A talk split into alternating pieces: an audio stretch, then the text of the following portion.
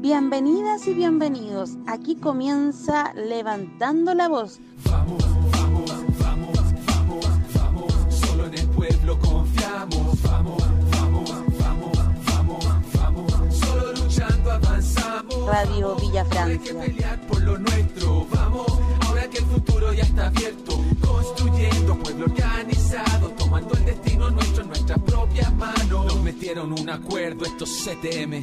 Un acuerdo truqueros en ese 15N. Se sentaron en la mesa con los asesinos y firmaron con la sangre de nuestros vecinos. La jugada está más que clara y está para dividirnos. Métenos la cuña, confundirnos, desmovilizarnos y engrupirnos otra vez. Oye, vamos a, está, ¿cómo se llama? Juaco, esperando a Juaco, por ahí va a aparecer. Acá estoy, Eh, pensaba que me habían visto. Buenas. Juaco, ¿cómo estáis? Bien, bien. Eh, bueno, y ya no, no nos acompaña Amanda porque está mm, de De cumpleaños feliz como cumpleaños. mamá. Sí, el único celebrando su- cumpleaños. exacto, está celebrando el cumpleaños de la beba, por lo tanto también su cumpleaños como madre. Así que le mandamos eh, abrazos y besos a las dos. Joaquín, ¿cómo estáis? Muy bien, gracias Inés. Eh, saludo también ahí a Carlos que está junto a nosotros y nosotras, así que aprovecho también de saludar y a todo el público asistente. Creo que estamos en vivo ya, así que aprovecho de saludar. Gracias, ahí por, gracias ahí por, por la invitación. Yo iba pasando por allá afuera, es lo que hay. No, no voy a superar a la Amanda nunca jamás. Así que eso. Gracias por la invitación. Sí, nos damos cuenta, nos damos cuenta. Siempre vas pasando por afuera. Ay, este tipo, eh, iba a decir algo, pero no. Lo voy a Pero decir igual porque no puedo, pues están los dos, tengo que decirlo. Eh, malditos puristas izquierdosos. Eso les voy a decir. ¿ah? Putitos, como dijo el otro. no aman, no aman esta hermosa democracia. Hay que salvarla, hay que salvarla. Exacto. Vamos Yo todavía, estoy salvarla. busca- yo, todavía, yo todavía estoy buscando sa- sa- salvar cuál, por la, la que asesina a palestinos, la que asesina a los negros en Estados Unidos. ¿Cuál? ¿La que persigue al pueblo mapuche o la que asesina a niños adentro del Sename? Todavía estoy ahí viendo cuál tenemos que salvar. Sí. Pucha, llegó mi hermano, pues justo cuando estoy en programa, es horrible. Tengo que, voy a tener que agarrar el teléfono y salir y decirle, weón, estoy en programa. Y él no me cree decir lo peor. No, sí, sí es horrible. Bueno, Es este tipo sí cree en la democracia, porque estoy de salvar la democracia. Eh, Estoy en programa en vivo. Saluda a toda la gente, Buenas noches, saludos a todos. ¿Quiénes son? toda la gente que, está conectada en todas las Ah. plataformas. Ya, ya. Ya. Ay, bueno, típico. En vez de- sí. Em, hoy estaba viendo a Duque, no, bueno, no viendo, estaba escuchando un poco a Duque con lo de Colombia hoy día. Y es como el discurso aprendido también de acá, de, de Chile. Eh, no sé si vieron lo último que sacó hace pocos minutos atrás, más o menos una hora, tres cuartos de hora. Cuéntanos, pues, estoy La actualizando la cadena- última hora. Claro, tiene como, yo creo que fue una cadena nacional lo que hizo mm, Iván Duque y lo que pide, bueno, es lo que se, se pide, por ejemplo, acá, este tema de la institu- institucionalidad. Entonces, lo que dice un poco Duque es que Colombia debe luchar unida contra la violencia y vuelve a marcar, digamos, el discurso de la violencia. Y ahí están los medios de prensa también, y bueno, los que repiten como loro el tema de los saqueos y la violencia, que fue lo mismo que pasa acá siempre cuando hay eh, eh, alguna protesta, alguna demanda por algún derecho, lo primero que hablan es de la violencia. Y acá es lo mismo. Y dice Duque, dice, nos reuniremos con la institucionalidad, representantes, es que esta parte es hermo- hermosa, representantes de la ciudad, de la sociedad y la ciudadanía, para en que empecemos la defensa de los valores. Porque estamos convencidos de que con el diálogo se llega más rápido a las metas comunes. O sea, Eso en chileno fue- llamamos a los Boric eh, a participar de un gran acuerdo. Se viene el gran acuerdo, exacto. Eso es, ¿Mm? más ni menos que eso. Sí, yo lo leo así, pero me llama la atención acá cómo, cómo se usa la palabra valores. Eh, la defensa de los valores como si fuera un valor el salir a matar o defender los valores tiene que ver con matar, asesinar, torturar y violar a otro, eh, porque es lo que está haciendo Duque eh, en Colombia. Anoche recordemos que a última hora dio la orden de salir después de las nueve de la noche, que era ya nueve y cuarto, nueve y media, de que salieran los militares, ESMAD y más, salieran a, a matar, simplemente a disparar. Entonces se ve, eh, ¿cómo ven el escenario ustedes de acá de Colombia? Con, lo que decíamos ayer, por ejemplo, con, Miguel que conversábamos, el Seba y Rodrigo, eh, es muy parecido a Chile, pero ¿cómo se ve este escenario cuando hablamos de la institucionalidad y que nos llaman a, les llaman a estar unidas?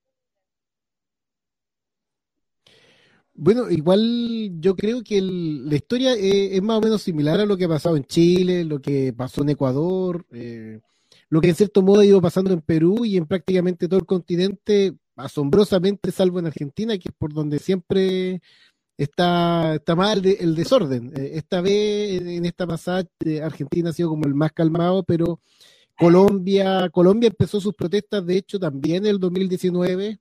Eh, podríamos decir, partió en Ecuador, eh, continuó en Chile eh, y ya en noviembre Colombia ya estaba movilizándose y esta movilización, al igual que acá, eh, desapareció o, fue mitigada por, por la pandemia. O sea, digámoslo en ese sentido, muy parecido acá. Eh, pero, por supuesto, con una enorme cifra de desigualdad, de desempleo enorme y además también de informalidad del empleo, lo que en la pandemia obviamente se hace muy, muy complicado el, subsistir. Yo creo que por ahí hay un punto y el otro punto que es esencial para entender un poco el, eh, es la violencia sistemática política que existe, o sea, eh, activistas sociales, medioambientales, eh, la falta de los acuerdos de paz justamente con, con la FARC, la presencia paramilitar sistemática en la historia reciente de Colombia, hacen que obviamente el pueblo esté agotado y, el pueblo salió a protestar eh, y Duque, eh, muy eh, en los intereses de Colombia y de Estados Unidos, bueno, está dispuesto a ocupar toda la violencia que, dispone el Estado. Y lo estamos viendo, son brutales las imágenes, recuerdan mucho octubre del 2019, pero parece ser que incluso tienen la misma o mayor carta blanca los milicos y los tombos, como le dicen allá, eh, en Colombia. O sea, el, el, asesinato está totalmente ya legalizado. Eh, eh, lo, que uno ve en, la prensa, lo que uno ve por lo menos en los medios alternativos, eso. Entonces, el escenario se ve difícil y claro, Duque parece estar llamando a, los valores, pero ¿cuáles son los valores que defiende Duque? Los valores que defiende Duque empobrecer al pueblo, seguir siendo marionetas del imperialismo yanqui, eh, seguir permitiendo la presencia paramilitar, eh, seguir haciendo oídos sordos respecto al asesinato de activistas eh, políticos y medioambientales en Colombia. si eso es, bueno, claramente esos son los valores que parece estar defendiendo. Sí, yo comparto, lo, lo, que dicen los dos respecto a sobre todo a la violencia. incluso uno puede revisar los videos, lamentablemente uno tiene que estar viendo para poder publicar y la verdad es que son bien fuertes, incluso como lo dicen los dos, al parecer con más carta blanca que, en Chile. Eh, si bien es cierto acá la violencia fue, fue bien dura, fue brutal, fue dura, pero allá uno está viendo que es, es, mayor. Y uno de repente trata ahí de, de linkear, y claro, allá la, violencia, como lo decía el Juaco, eh, se viene, es sistemática y viene hace mucho rato. La, la militarización de, de, las calles de Colombia eh, es de hace muchos años, ¿no? Eh, ellos venían con un conflicto armado, y, eh, llamaron a un acuerdo de paz, un acuerdo de paz que el mismo Duque no ha respetado, se han asesinado dirigentes, sindicalistas, em, gente en los campos simplemente porque estaba organizada, se han tomado espacios, se han tomado terrenos, y todo ese, todo ese terror que en algún momento ellos eh, difundieron respecto a, que la guerrilla iba a bajar en algún momento y se iba a tomar las ciudades, bueno, finalmente todo eso eh, eh, quedó, quedó demostrado que era una de las tantas mentiras que ocupan estos personajes y que hoy día esa violencia, ese terror, eh, es ocupada por el Estado una vez más para reprimir a, todo este pueblo que, por así decirlo, venía de hace rato ya eh, reclamando, protestando con pequeñas organizaciones en diferentes puntos.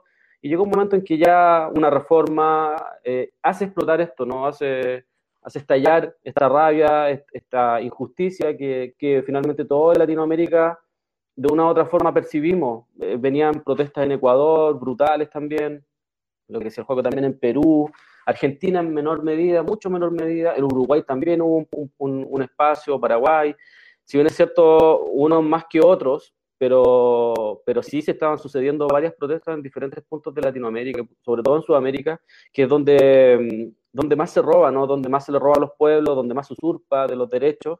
Eh, ayer nos contaba Miguel Ángel que eh, no es muy diferente la realidad eh, colombiana respecto a cómo se, han ido, se, ha ido instalando el sistema neoliberal allá, privatizando el agua, privatizando la salud, privatizando todos los derechos que otros pueblos mantenían hasta el día de hoy. Em, lo de Duque claramente responde a la institucionalidad tratando de salvarse, están ocupando, como también lo hicieron acá, porque el discurso es muy similar, ¿no? El discurso de, Piñera respecto al, al, enemigo poderoso, a los vándalos y ese tipo, ese tipo de cuestiones, que pareciera eh, eh, no va a tener eco, pero resulta que sí tiene eco en algunos sectores que terminan aceptando y terminan llegando a esta mesa de diálogo. Eh, lo conversaba el Cereva y la, la Inés con, Miguel Ángel y, le decían, se lo dejan claro, acá hubo un engaño hubo un arreglo, hubo un acuerdo entre ellos para poder salvar la institucionalidad el 15 de noviembre, en donde participaron los mismos que se decían iban a defender al pueblo. Eh, y allá no va a ser muy diferente. Y él igual trataba de decir como no, es igual hay que apelar a, a la institucionalidad, pero finalmente uno como que va un poquito en el futuro de lo que se va sucediendo, ¿no? Eh, está compleja la situación porque ayer veíamos imágenes brutales, terribles. Eh, el, el, el, lo que sale a decir Duque es que eh, prácticamente salgan a matar. Habían alcaldes de algunos lugares también llamando a que todos los destrozos que habían existido, eh, los jóvenes lo iban a pagar con su vida. O sea, estábamos hablando de ese nivel de, de, violencia y que salgan hoy día a hablar de los derechos humanos, que salgan a hablar de diálogo y un sinfín de cosas, mientras en el mismo momento, a esta misma hora, están torturando, están asesinando y le están disparando a las personas tal cual lo hicieron acá en Chile.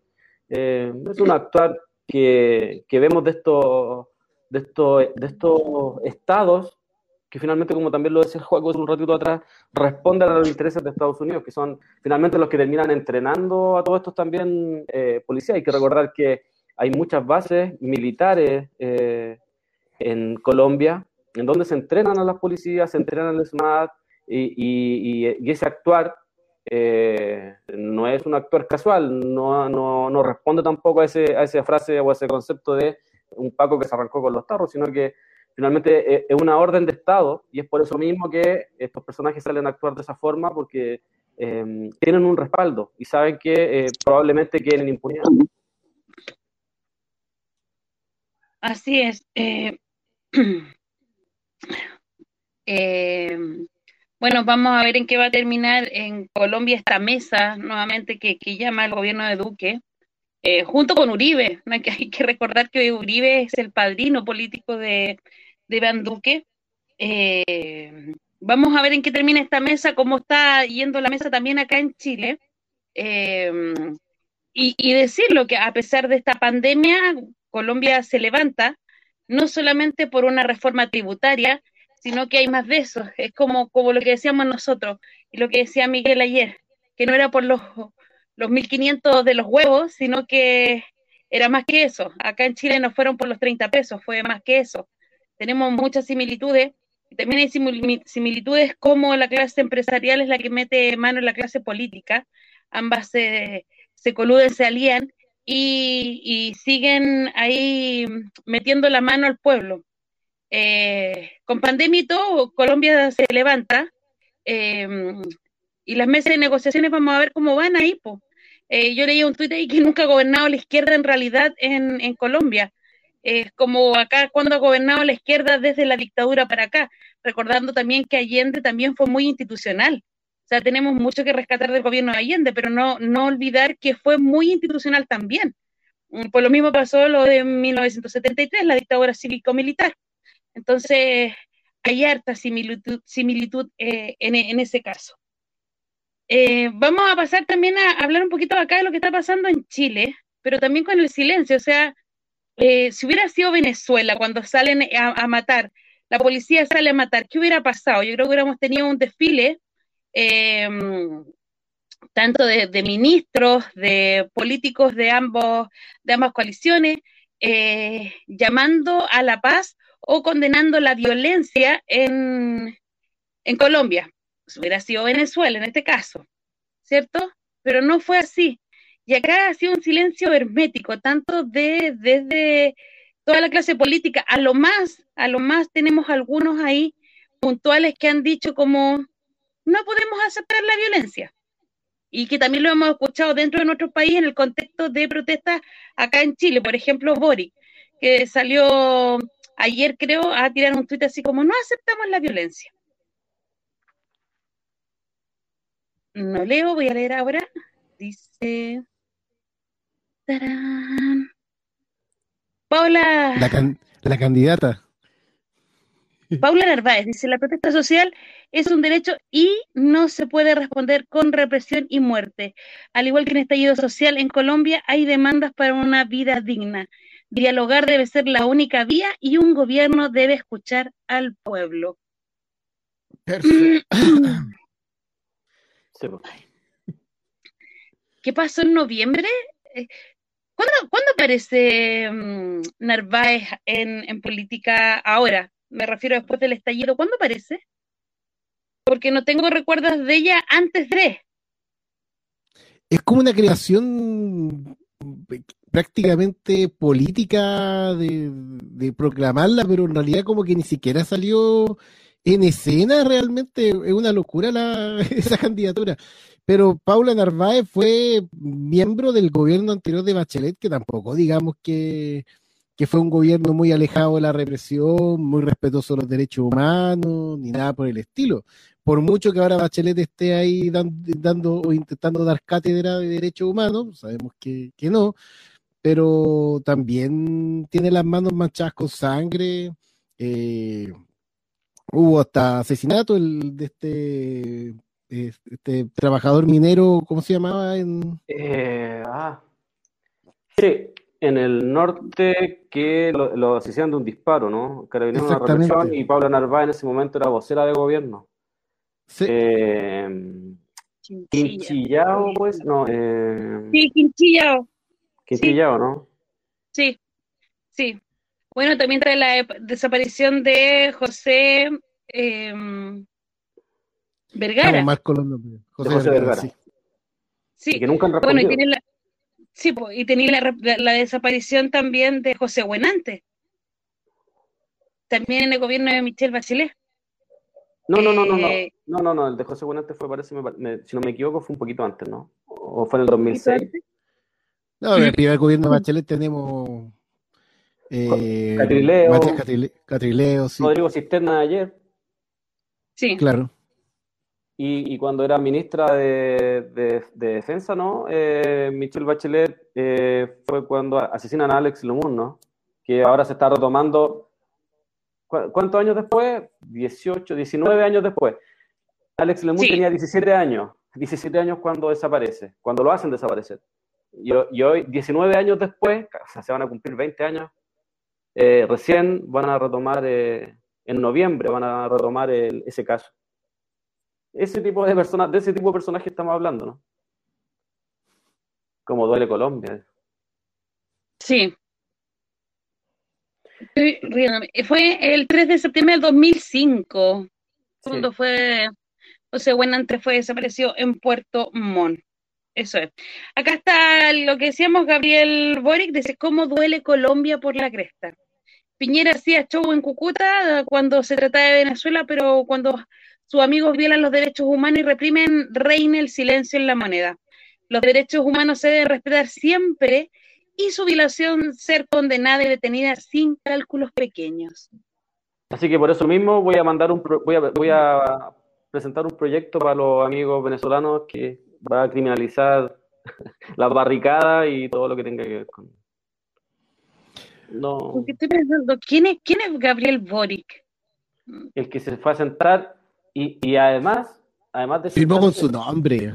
Exactamente, a eso, a eso apuntaba. Ni siquiera firmó con el, con el conglomerado, porque ni el conglomerado eh, amarillo ese que- quería firmar, sino que de hecho estuvo castigado un mes, creo, como, como militante, si es que no, no- mal no recuerdo. Sí, de hecho estuvo con suspensión de militancia por haber usado su firma a modo personal, porque claro, la, la democracia, esto, toda la gente que quiere salvar la democracia es un serio problema. Y él quería salvar la democracia y sin Boric no se salvaba la democracia. Pues, sí. Su ego es del tamaño de un, de un estadio. Es que, ¿sabes qué? Y, sí, aparte del ego, la, la hipocresía igual, porque hablar de ir a sentarse con sus amigos cuando yo siempre, yo, yo siempre lo digo porque yo estaba viendo, estaba viendo ese programa, que era ese programa Mesa Central, y estaba Heraldo Muñoz, y, y, Juan, y el, Iván Valenzuela le pregunta a Heraldo Muñoz, le dice, oye, ¿y ¿cómo se lograron reunirse, llegar a acuerdos con, con este gran acuerdo del, del, del 15 de noviembre? Dice, no, si nosotros llevábamos como una semana juntándonos ya, porque nos dimos cuenta que, que esto estaba complicado. Y, y va Iván Valenzuela y pregunta, pero, ¿y- pero ¿quiénes, estaban, ¿quiénes participaban en esa reunión? Bueno, no, fuimos en diferentes departamentos eh, y nombra así eh, como la casa de Van Rieselberger. Y, y ahí le pregunta, ¿y quiénes estaban? No, estaba Van Rieselberger, estaba Quintana, estaba Brando Muñoz, había- eh, no me recuerdo, había, había gente de RN y Gabriel Boric.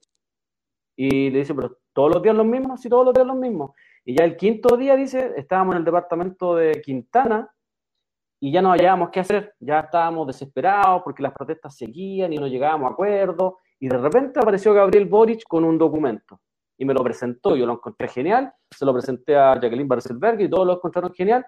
Y ese fue el documento. Y después nosotros, con- gracias a Gabriel Boric, dice, es que nosotros eh, entendimos y, y logramos llegar a un acuerdo. Así que yo siempre voy a estar agradecido de Gabriel Boric, dijo. Que, que está agradecido Muñoz de uno, es que es lo, lo peor que te puede pasar en la vida. Exacto, yo- yo- después nosotros grabamos ese video y lo tiramos y nos escribía Gabriel Boric, pero no, no fue así, yo le decía, pero si está ahí está el video, po. Ahí, ese es el video que, y eso es lo que dice Heraldo Muñoz, nosotros no estamos inventando nada. No, pero es que él está, está, está tergiversando, no fue así. Heraldo Muñoz dice que tú presentaste el documento con el que llegaron a acuerdo el 15 de noviembre. Así que no, no, no mucho más que decir, po. Boric. En fin, la, la hipocresía nomás de ellos, po, constante. ¿Y por qué. Heraldo Muñoz inventaría eso además? Además, po. Además, no tiene ningún sentido, porque ahí yo creo que ahí el, el de hecho entre ellos eh, Brutal. es como, es como un Puede ser premio, Boric. eh, sí, es como un premio salir a, a decir, no, yo fui el que presenté el proyecto. Él lo dijo, estábamos todos así ya cansados, ah, y de repente apareció Gabriel, Gabriel Boric, llegó y llegó así como, ah, y no, y contó toda una historia, y de hecho yo la estoy resumiendo. Eh, contó toda una historia, así como que Gabriel Boric había llegado así como ah, eufórico con el documento. También ahí me llama la atención porque seguramente eh, me imagino que, que el partido que él pertenece eh, sabían de estas juntas. Pues si eh, ahí Heraldo Muñoz habla de que llevaban cinco días reuniéndose. pues, y, el, y el quinto día había sido, este acuerdo había sido en el departamento de Quintana, que es senador, no me acuerdo el nombre del, que es del PPD, ¿no? Eh, así es que Que atropelló un papo. ese mismo, exactamente, exactamente, el mismo. Entonces, uno cuando lee este tipo de cuestiones como que no, no, hay ciertas cosas que no le cuadran. Y ahí es cuando uno ve que to- todo este sector, todo este, todo este sector universitario, que era, eh, no sé, izquierda libertaria y todo esto, les gusta hablar de la lucha y, y de las protestas y de responderle a los pacos, y- pero siempre que sea fuera de Chile. Pero cuando en Palestina, ah, los palestinos tienen que defenderse. Pero, pero cuando es acá, puta, se vuelven semaforistas, no es la formista, la- es mala la violencia venga de donde venga. Ese, ese discurso yo nunca lo he logrado entender. Mientras sea fuera de acá, hay que defenderse y la autodefensa es súper válida. Pero cuando acá en Chile, yo recuerdo la- las protestas del 2011, ellos siempre se, eh, se alejaban, se desmarcaban de, de las- del término de las protestas. Pues ellos siempre decían, no, nosotros hasta acá somos responsables. Lo que pasó después, nosotros no tenemos nada que ver con esas personas. Entonces, eh, hay, un, hay un dejo ahí de, aparte como lo decías tú, de ego, pero además de una hipocresía gigante. Y ahí está porque quería poner su firma, po. porque igual es su autoría. sí, po, de más. Oye, y esas fotos son todas iguales, cuando salen todos con las manos arriba, cuando salen todos en los acuerdos, son todas iguales. El otro día mirábamos las fotos de la, de la candidata de Gamba, de Proboste, y, la- y cuando levan- salió levantando las manos en el 2007, era igual a la foto del acuerdo del, del- de noviembre. Era exactamente igual, cuando se cagaron a los pingüinos. ¿Cómo voy a apoyar a Yadna? No sé, en realidad, yo, yo creo que, no sé, yo creo que eh, la, la gente, las personas muestran su, de verdad cómo son en este tipo de momentos. Cuando habláis de defender la democracia, cuando habláis de los puristas de izquierda, cuando ninguneáis, y yo creo que esta fue la peor. En esta, y en esta yo no, yo estaba callado porque en realidad, la verdad que me había reído todo el día, porque la, la, la aclaración había sido como esos, como esos audios largos que te mandan, que yo como que escucho el primero, escucho al principio los 10 segundos, después como que me salto, me salto y escucho los últimos 10 segundos. Y había hecho eso con esa declaración, porque ya, ya sabía de dónde venía además. Al empezar a leerla ya uno ya sabía cuál el, corte. Y aparte de ser rancia, ser horriblemente, políticamente muy mala. Eh, cuando habla del- de la parte en donde hay una izquierda que con suerte tiene huerto orgánico y que planta tomate, y ahí ya dije, no, esto está... eh, Y esa no hay que dejársela pasar porque además hay un montón de compañeros que llevan años trabajando en los territorios, años, y ellos no tienen ningún, como le decía ahí, sí, po, no tienen ninguna ansia de poder, de este poder, po. pero sí, bien es cierto, sí levantan el poder popular de los territorios, y el poder popular no se determina cada cuatro años en un papel, el poder popular se va construyendo en el tiempo. Eh, y es un largo trabajo y hay que tener una paciencia y una convicción a toda prueba, pues, porque si no tenéis convicción a toda prueba, probablemente terminéis trabajando para Guille o terminéis trabajando para algún weón eh, de asesor, pues, ¿cachai? O termináis aprobando o termináis apoyando a Yanna Proboste, cuando no tenéis la convicción suficiente como para dar la pelea en los territorios. Y, es- y ese parcito, porque hay que decirlo, eh, ese weón, el, el Gamba no la escribió solo, la escribió con, con otro nefasto, eh, esos buenos nunca han pelado una papa, po. entonces no vengan con, con qué perso vienen a, a hacer críticas, sobre todo de los compañeros que, las compañeras que han dado la pelea en los territorios, bueno, frente a los narcos, frente a, a la izquierda, que es más complicada que la mierda, esa hora no la vamos a negar, eh, frente a los egos de cada uno, y que están ahí todos los días. O sea, nosotros tenemos una compañera aquí que está todos los días en un comedor, todos los días.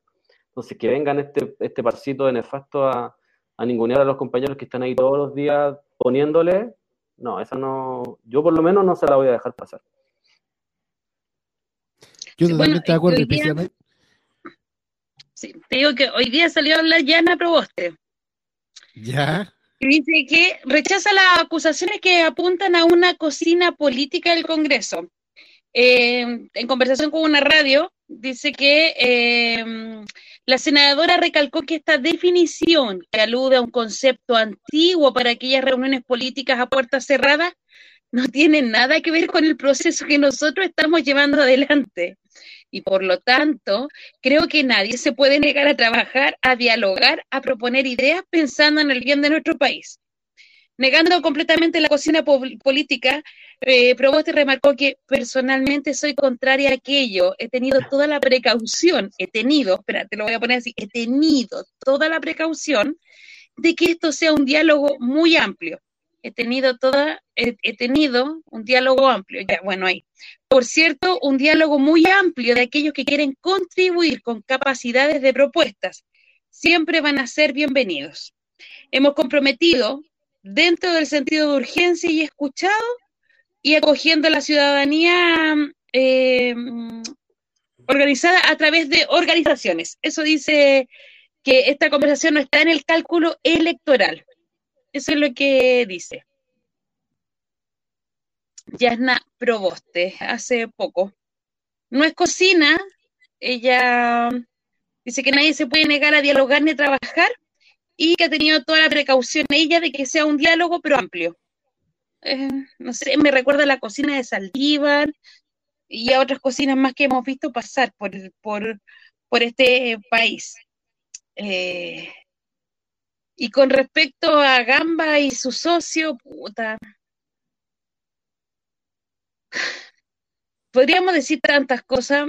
Eh, ningunear, por ejemplo, que alguien plante un tomate. Está plantando un tomate en un territorio, está ayudando a una huerta comunitaria, está haciendo la autodefensa del hambre, que es lo que se ha hablado durante mucho tiempo, porque también es autodefensa, de un, de un hambre que ha sido impuesta por un sistema que fue impuesto a sangre y bala, valga la redundancia, y que me venga a hablar un weón que está sentado todo el día en el computador y no hace nada más que recibir eh, o dar órdenes a otras personas y hablar de, de revolución, son dos sacos weas que valen callampa, que tendrán un poco de idea política, entre comillas, que copian textos de otros o copian textos que les envían a sus correos para ser publicados y que se los apropian y más encima ningunean a compañeras y compañeros, partiendo por eso, es lo primero. Eh, y huevones que no la han trabajado un día, o sea, nadie, no saben lo que es el, cuando se habla de trabajo, de trabajo precario, ellos no tienen ni idea de lo que es porque nunca han trabajado, primero que nada. Entonces, Juaco ha trabajado, no hemos reído con la historia de su pega. Carlos trabajado, ha trabajado, trabaja, el Juaco igual, el Seba para qué decir, el Sam para qué decir. Para qué decir también yo que trabajé por un tiempo y no aguanto que me mande, entonces sabemos, sabemos, sabemos la problemática territorial, que de dónde estamos y de dónde participamos. Entonces que nos vengan a ningunear de que hay que salvar esta democracia, preguntamos cuál democracia, si es la democracia de vivir con hambre, la democracia de ir como latas de sardina un trabajo precario, donde no te dejan ir al baño, te toman los minutos y te los descuentan si fuera posible, donde no te pagan todas las horas extras, te ningunean día a día y siempre te dicen que hay una cola más atrás esperando como para que te mantengas con la cabeza agachada. Cuando llegáis a tu territorio tenéis que empezar a ayudar a tus propios a, a tus vecinos, a tu comunidad, eh, porque aquí en las poblas sí es alegría, pero como la alegría se comparte, el llanto también, y los dolores también. Somos de las poblas que, que nos levantamos día a día y que si hay un muerto todos pagamos el, cajón y todos pagamos la miro para ir a acompañarlo y ir a dejarlo a su última morada, como se dice por ahí. Entonces estamos todos los días, entonces un par o un trío, porque posiblemente hay otro más metido ahí, un trío de huevones que no le han trabajado a nadie, que no saben lo que es población, lo que no tienen idea de lo que es territorio, ni de trabajar por el otro, por su par, sin ponerle la pata encima, o sea, y defender no sé qué democracia, claro que es también fuera de la realidad, pero sí le están hablando a ese grupo que quieren estar. Eh, no sé, pues que le haya respondido eh, ciertos académicos ahí como, Rafael oye, Rafael Claro, Gumucio encontró que era la raja la, la El declaración. otro Jognan, no sé cómo se dice ese tipo. Exacto. Entonces, estáis buscando amigos, estáis buscando amigos dentro del poder para después salvarte. Y que más encima, más encima, en tu página, quien te paga para poder tener esa página, porque no es autogestión, sino que quien te paga es Cor del Norte, y te crees revolucionario y hablas en contra de la opresión y de la esclavitud. O sea, no, amiguito, ni amiguito, o sea, no, no. Entonces, trío de hueones, sigan, eh, tengan a su a su Yana Proboste ahí, que fue que, que, ¿cómo se llama cuando la sacan del Congreso, cuando fue ministra, y fue por desfalco, la destituyeron, tenía cinco años, y, y es, eso es la, la, la, la, mayor risa que da, con cinco años para no ejercer pago, cargos públicos. Hablamos de Jovino Novoa y se nos olvidaba Yana Proboste, como se nos olvidó apareció nuevamente, ¿cachai? Y, y, yo creo que en su tiempo a Yana Proboste la tenían así como en un cartelito donde decía, recuerden no votar por ella porque nos traicionó. Bueno, ¿dónde está ahora y le están haciendo quequitos, tecitos y todas las cuestiones? Eh, esa, esa es nomás. Sí, además yo, por ejemplo, hablaba con, con cabros un poco más jóvenes que yo que estuvieron para el 2006 siendo pingüinos y consideraban que era pero lo más aberrante que, que puede haberse imaginado que alguien está apoyando a Yana Proboste, po. La, traidora del, del 2006, o sea, no, no, es traidora, pero en realidad la que sepultó finalmente eh, todo resultado posible de esa revuelta fue Yana Proboste, entonces para que salgan con eso, vergonzoso, po, vergonzoso. Exacto. Pero, es lo que como todos los días buscan candidatos, por ejemplo, Briones, pues weón. Briones, que era el que se negaba a dar un bono o subir un bono y aplaudió, no sé, pues las 60 y lucas, las 65 lucas la celebró. Bueno, para qué decir Giles, que también la celebró, pero bueno. Entonces, y tenías a Briones, y empezamos a hablar de nuestros, de nuestros, por así, de los candidatos presidenciables en este minuto, y vaya a empezar a sacar, encontrarle a todos algo, ningún hueón que sea puro. Y claro, después nos, nos, nos piden eh, que sea que, esta izquierda puritana, que queremos que sea puro. Sí, pues si necesitamos que sea puro, si no queremos un hueón que robe. O que me van a vender de nuevo de que, ay, votemos por Piñera porque ya un ladrón conocido no nos va a robar porque él tiene plata. Peón, por favor. O que votemos por Guillé, el mal menor. Sigamos, sigamos con el mal menor y veamos cómo estamos hasta el día de hoy. O sea, después se para porque están eh, caros los peajes, porque el agua te la suben, porque el agua te, la, te la privatizan, porque está lleno de pino, porque está lleno de eucalipto, pero votamos por el mal menor y nos llaman a votar por el mal menor. ¿Cachai? Entonces es inentendible el día de hoy cómo, cómo muchos eh, salen a rasgar vestidura por Narváez, por eh, Yanna Proboste, Heraldo Muñoz, po, ¿cachai? Y por otros tantos más. ¿Y quién, ¿Por qué, qué, qué? Parece que la memoria de verdad que está mala. O los cartelitos esos de no votemos por, recuerden lo que hizo, yo, yo lo he dicho mil veces. Bueno, he visto, no sé, unas 60 veces el de Pepe Out. Recuerden no votar por este traidor, nunca más. ¿Y cuántos periodos lleva? Y desde el primer periodo que el Juan está mandándose las mismas cagadas, pero sigue saliendo. Entonces es incomprensible, de verdad. Y que alguien me venga a decir que hay que salvar la democracia, ¿qué democracia, weón? ¿Qué democracia? Es que, es que ahí, la, ahí la pregunta cae cajón, po. ¿por qué Yanna Proboste? ¿Qué tiene Yanna Proboste que podría... Yanna Proboste es más de lo mismo, es parte de la democracia cristiana, va a venir a perpetuar el modelo, un modelo por el cual millones de personas salieron a protestar el 18 de octubre del 2019. Entonces, ¿cuál, ¿cuál sería la función de Yanna Proboste dentro de esto? Sería parte del engranaje nomás, y como lo decía el Juan, como lo decías tú, Yanna Proboste fue parte del engaño del 2006 de los pingüinos, el 2007 terminaron filmando la LOCE, y ya que les gusta hablar tanto de la ruleta en algunos, en algunos lugares, bueno, la ruleta con eh, un otro agente del PPD, que era con el mismo que fue a la moneda el otro día, fueron los dos que escribieron la LOCE, y, y, y toda esta eh, respaldada por eh, Yanna Proboste. Entonces, ¿por qué Yanna Proboste vendría a representar algo? ¿Y por qué alguien, o sea, en qué momento a alguien se le puede pasar por la cabeza de que ahora esta centro izquierda, porque además habla de centro izquierda, un, un término que ocupan los fachos poco cuando empezaron, para aliviar un poquito el tema, empezaron a hablar de la centro derecha y ellos hablan de la centro izquierda. Eh, ¿En qué momento se le, ellos ponen en un, en un párrafo así como deberían gobernar con de cara a la gente, de cara al pueblo? ¿Qué esa weá de cara al pueblo, de cara a la gente? No, no uno le, le cuesta entender eh, un poquito esa, esa declaración porque es como un pupurrí de weá que se trataron como de agarrarse de todo lo que pillaron porque parece que no pudieron robar, robarse ningún tweet ni, ni, pudieron robarse ningún texto de alguna periodista o de alguna persona que es más lúcida que ellos en esta parte y cuando, como les tocó escribirla a ellos, les quedó mala, po, les quedó pésima, po. Si es horrenda la weá, políticamente muy mala. Porque además. Pero él, mira, aquí termino, aquí termino. Hay una weá que yo no logro entender. Él cree que la hizo, po. Él cree así como que la, la, hizo. Y resulta que uno empieza a leer los comentarios para abajo, en todas las publicaciones de hace una semana para atrás, todos son contra ellos. Todo es con, con, o sea, con, contra la, con la, la, las publicaciones y con, y, con, y con esta aclaración que hizo. O sea, te la encargo. Esta weá no se la va a sacar nunca más en la vida.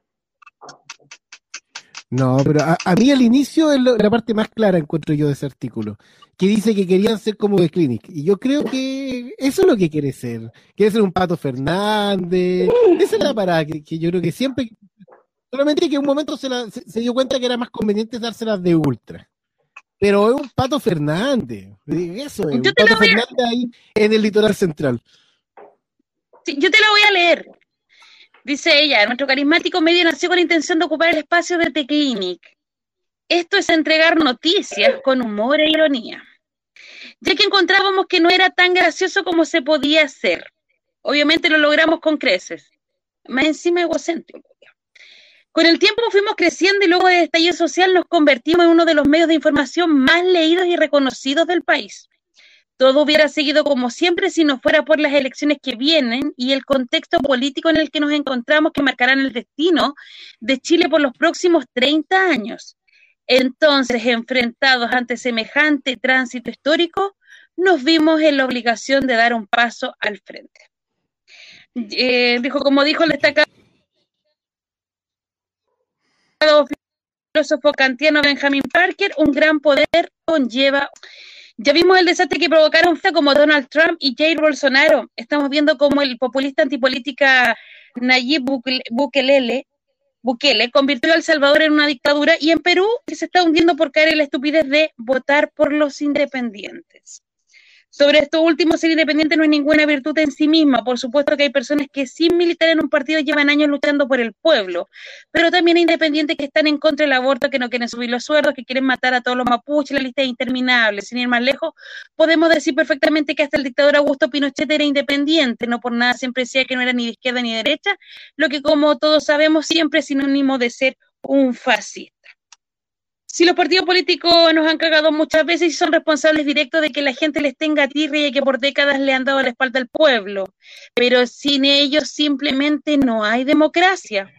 Además, sirven para identificar la ideología de sus militantes y el proyecto de país que quieren. Sobre el sistema de representación, es evidente que no es perfecto, pero es por lejos el mejor sistema de gobierno que tenemos. Pongamos un ejemplo, los que dicen el pueblo unido avanza sin partido, ¿qué alternativa de gobierno ofrecen? Estamos hablando de una forma de gobierno en la que todos estemos de acuerdo y que mejore de manera inmediata la calidad de la vida de las personas. No lo tienen porque no existe. Otro ejemplo son los del yo no voto, me organizo. No votan y no son capaces de organizar nada. No, sembrar un par de tomates orgánicos con tus amigos no cuenta. Estamos hablando de lograr que lo hagan todos.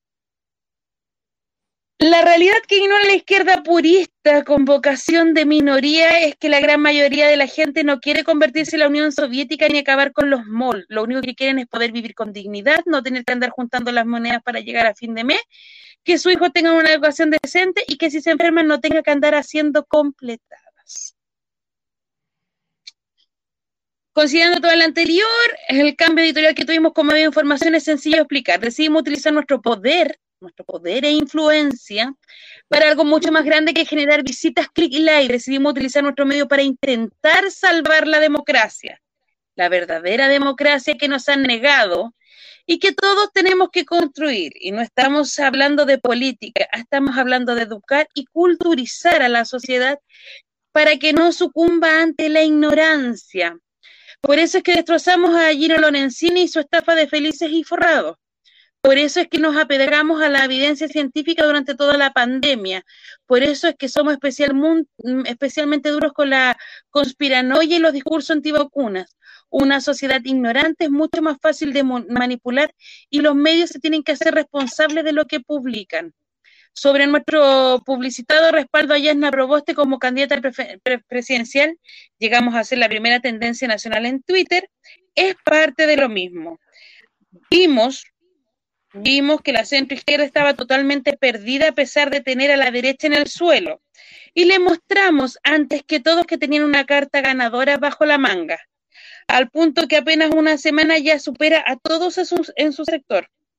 Esto no debería haber causado tanta polémica considerando que los grandes medios de Estados Unidos constantemente respaldan a los candidatos presidenciales. Pasa en Chile, no estamos acostumbrados a la transparencia y nadie se sale de la caja. Bueno, nosotros decidimos patear el tablero, por eso también es que estamos apoyando a múltiples candidatos de centro izquierda, como Antonio Orellana e Iracy Hasler, por poner dos ejemplos. De hecho, esta semana sacaremos un post gigante con, con recomendaciones de cara a las elecciones que vienen. Por supuesto, esto no significa que estemos firmando un cheque en blanco a la clase política, que sea un cheque en blanco. La clase política tiene que entender que tras el estallido social no van a poder seguir gobernando como lo hicieron antes. Y la centroizquierda va a tener que gobernar de cara al pueblo y defendiendo los intereses de la clase trabajadora. Por nuestra parte, la obligación del periodismo es cuestionar al poder, pero la obligación de los medios también es buscar mejorar la sociedad, en este caso evitando que gane la derecha, evitando que gane el populismo de Pamela Giles y evitando que el fetiche por lo independiente nos termine convirtiendo en Perú. Si no lo logramos, al menos tendremos la conciencia tranquila de que hicimos todo lo posible. Pero si lo logramos, habremos modificado una elección y el destino del país por los próximos 30 años. Nada más, nada mal para un simple pasquín. Y de ahí viene una publicidad que dice, Pocuro, Altos de San Andrés. Pocuro. bueno, y por el lado dice, joyas de plata italiana, Ayanti. Luego dice, nueva colección 2018, puta, están atrasados, cabra, están en 2021. Y luego dice, tu estilo perfecto. Y en el norte, nuestras chicas dispuestas a tu placer, a un solo clic. Y Quique Calama y no sé, ah, Quique Calama, Antofagasta y Copiapó, Score Norte. Oye, Ahí Aguante, está. gamba. aguanta. Oye, pero. to- y acá está. pal- Hostname es ahora HN, alojamiento web premium. Y Oye, seguimos. se- se- Pero se- pasando a a analizar una cosa seria antes de seguir burlándonos de gamba. ¿Qué, clase de análisis hacen que piensan que esto va a determinar los próximos 30 años?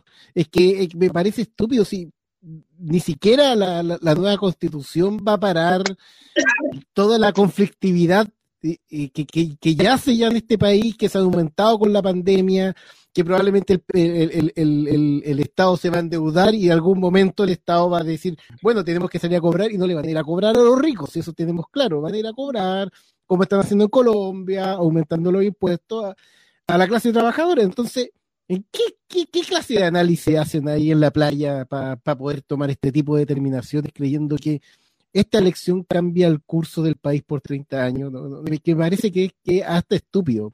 Además del ego, que, que- que insisto en eso de que, eh, de pensar de que como que van a, con Yasna van a cambiar la historia, no sé, es ridículo. Es que, es que además se contradice. serio.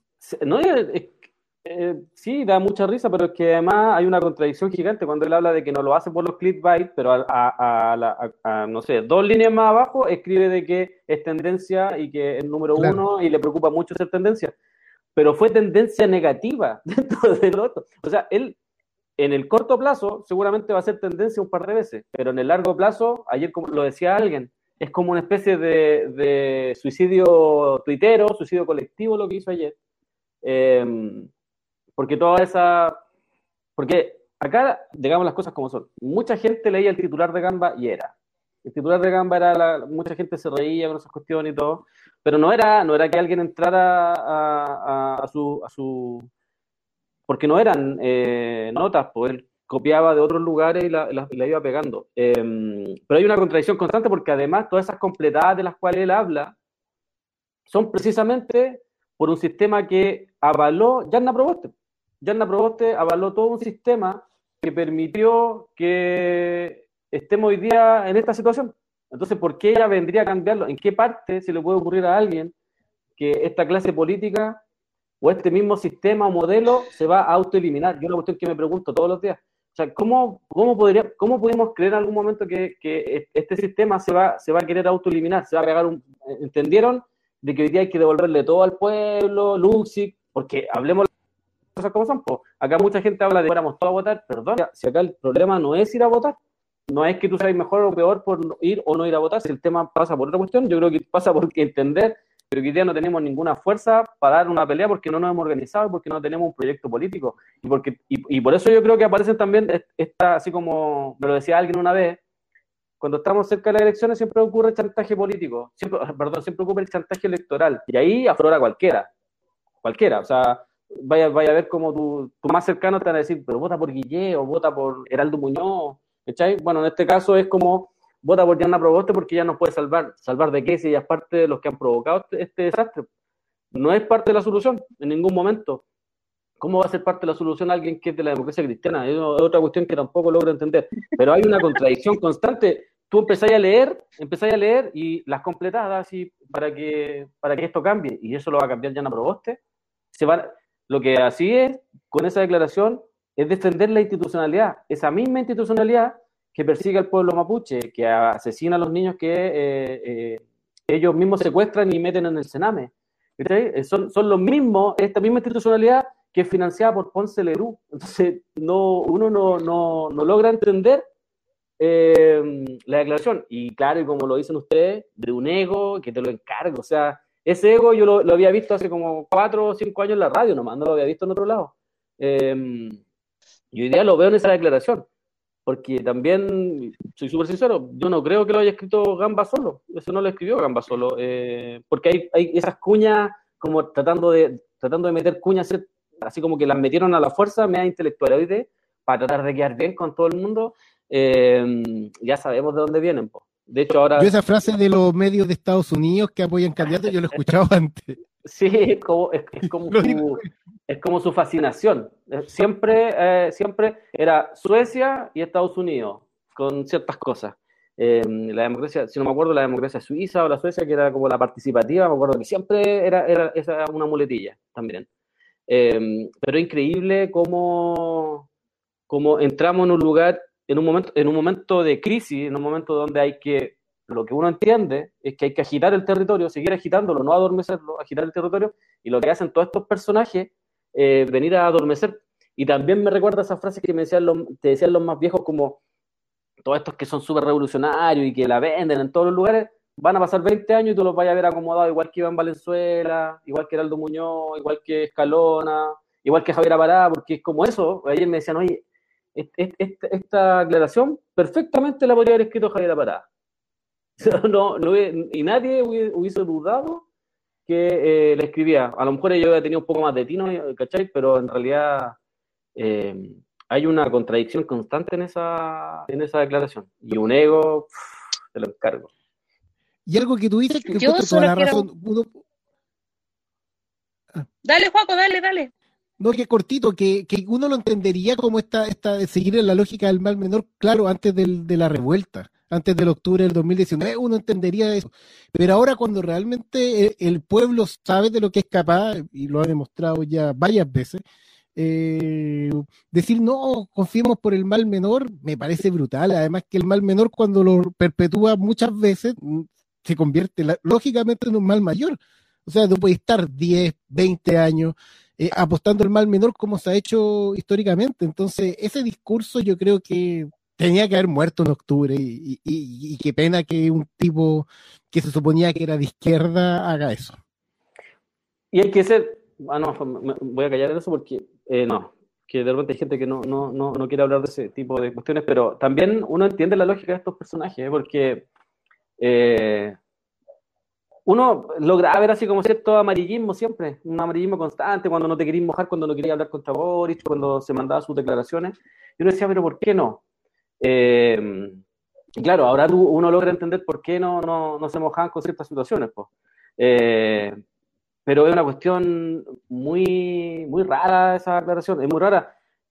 A lo, a lo mejor, no sé, se me ocurre que, que, que estaban curados en una fiesta de tercero medio, lo decía yo el otro día, una fiesta de tercero medio curado, yo creo que esos, hasta esos cabros te sacan una mejor declaración que, que la que hacen. Y aparte, yo no sé, lo percibí así, no sé qué me dicen ustedes, pero hay un, hay un racismo ahí con respecto a lo de Perú, por ejemplo.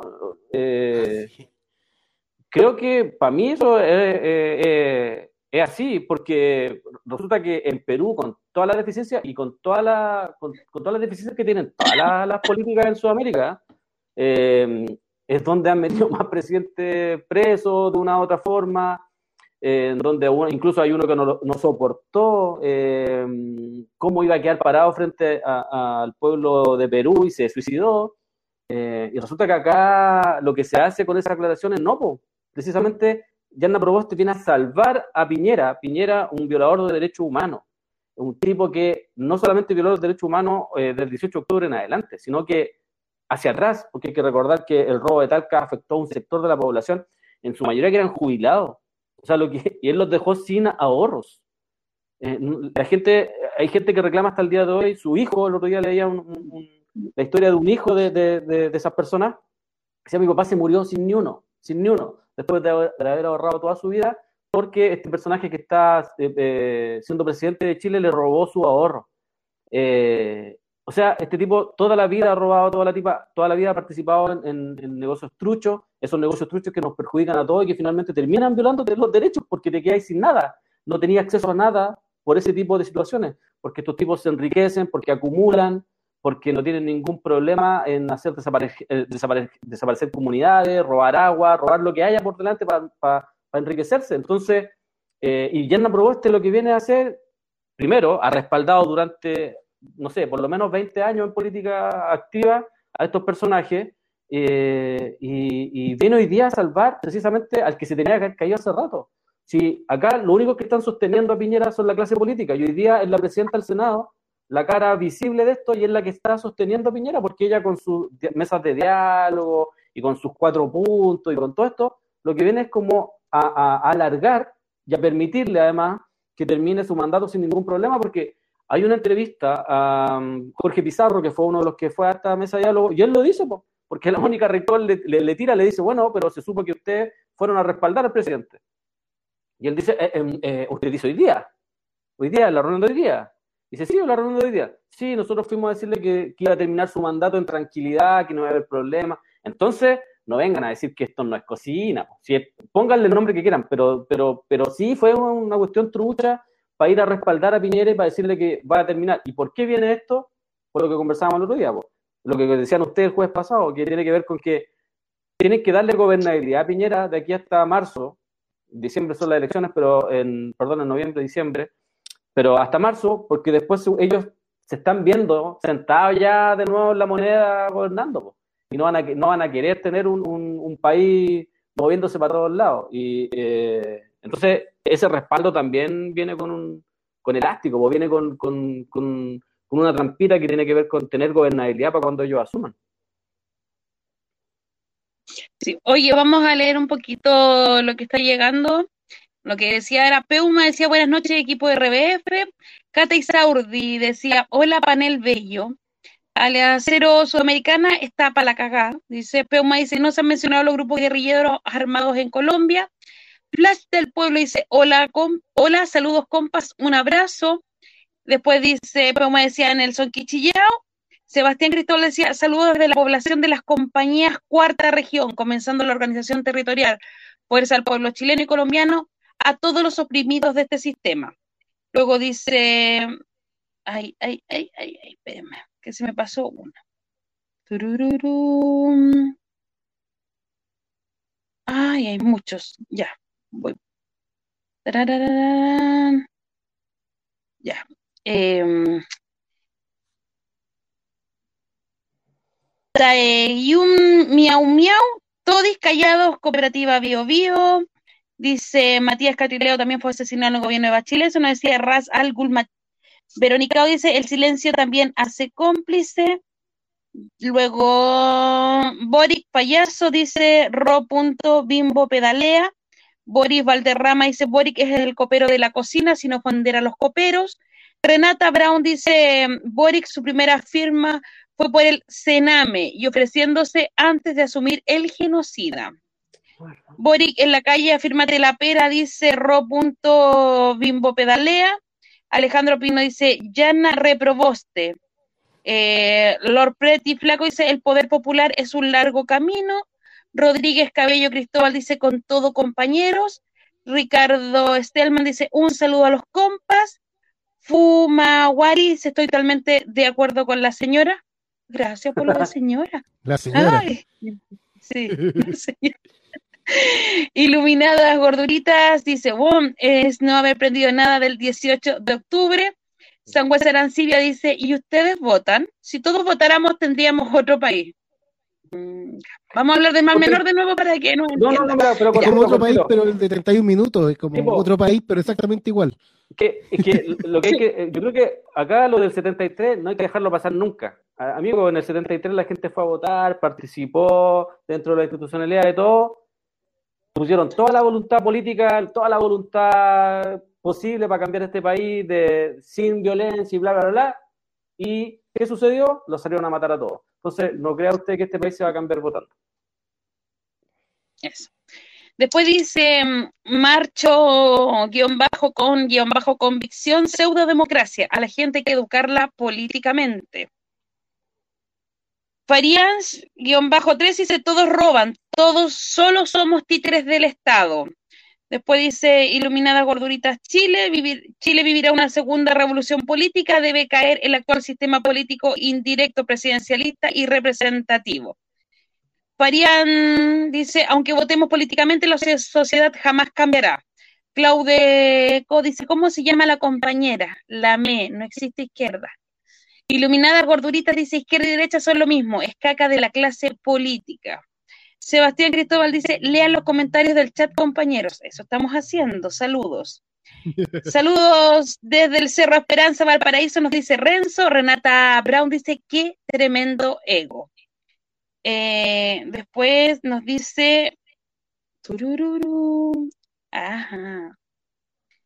Fuerza Colombia, todos contra el neoliberalismo.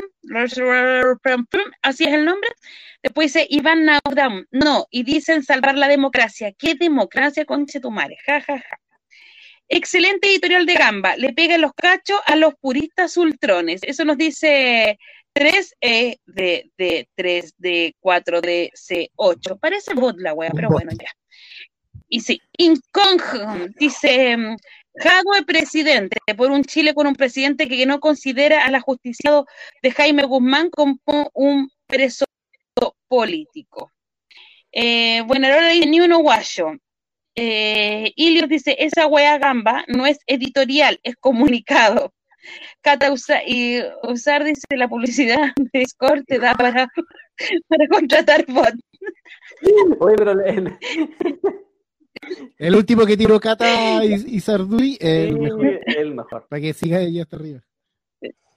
Sí. Incont es el único político bueno es ninguno, vota por ninguno porque ninguno cumple.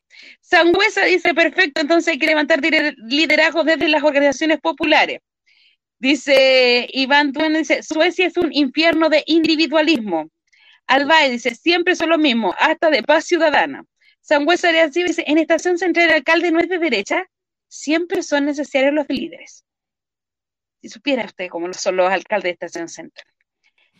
Inton dice, así es, no podemos transar, sabemos de lo que somos capaces. Iglesias dice, yo siempre me di cuenta de las mu muletiñas de gamba, los dejé de seguir hace tiempo.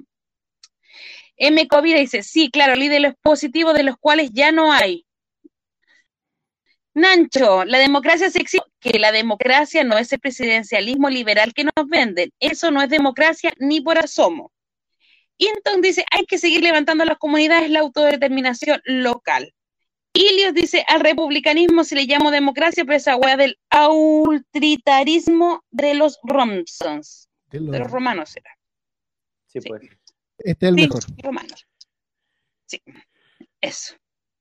Ya, pues lee el último. Ah. El último, hay que leerlo. Pero es- Está bueno. no me sale. Pero Voy a leerlo desde acá. ahí, Acá yo lo ahí, leo, dice. lo de aquí lo veo, mira, en la pantalla. Gamba podría ser auspiciado por Natura para que le compre jabón a boga- a vagabundo ilustrado. Cata y.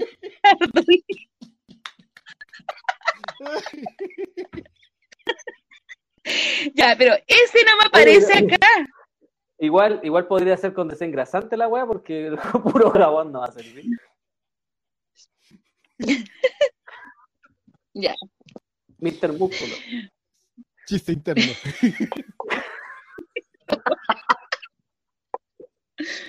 Ya. Em, espérame, espérame, espérame que estaba acá. Oye, igual Eh. quiero hacerle una pregunta a Nachito, si después nos puede comentar ahí. De- ¿dó- eh, ¿Dónde vio es- esa democracia, Nachito, esa que no es la misma que nos cuentan? Por favor, porque yo todavía no la encuentro en el mundo, esa democracia. Oye, a propósito, ese- esa cita que decía que, que, bueno, la democracia no es lo mejor, pero el mejor sistema que conocemos, estar citando Churchill, yo encuentro que no podéis creerte de izquierda o de centro izquierda o lo que queráis, citando ese autoritario de mierda que reprimió a los irlandeses, a la clase trabajadora inglesa de manera brutal, que simplemente lo encuentran bueno porque peleó con Hitler, porque no, no le queda alternativa, pero era un, un derechista liberal asqueroso, autoritarista brutal. Que dejó Para entrar, de, mencionarlo, po. ¿Qué, y de de- bajo? y si no me equivoco, tú me puedes corregir. Churchill fue el que dejó entrar a los nazis a la, a la universidad, pues, con su relato, con su... Él, fue prácticamente uno de los que en, su... De hecho, estaba súper arrepentido de haber entrado en esos debates, eh, en donde permitió que difundieran también todo su discurso. O sea, sí, y, los regímenes liberales de esa época permitieron, dejaron que vayan a Checoslovaquia, que vayan a, a, todos los países salvo Polonia, que ahí ya como que dijeron, ya no, esta, esta no se la aguantamos, la última. Pero se la aguantaron todas las anteriores, pues entonces tampoco que vengan a ser como los líderes que, que, pelearon contra el, fascismo, el nazismo, no, lo son. Entonces que tomen como referente a, a ese tipo de miserables que en Inglaterra eh, no se lo aguantarían. De hecho, la izquierda inglesa, si leyera la editorial de Gamba, irían a insultarlo. sí, Como citar a Thatcher. Sí. Oye, eh, pasemos un ratito a lo que está pasando en España. Juaco, tú que eres más entendido en eso. Sí, o sea, una victoria rotunda de la derecha española, principalmente en Madrid. Eh, en Madrid, podemos decir, las elecciones fueron totalmente favorables al Partido Popular, que es el partido de derecha, eh, e incluso también bastante favorable para los respiracionistas, como, como podríamos llamarlo hoy en día. Al, al respiracionismo del Vox también le fue bien eh, y a Podemos, con, ¿cómo se llama la, la decisión de, de, Rejón? Se me olvidó en este momento cómo se llamaba. La... A mí también se me olvidó, antes estaba hablando con los...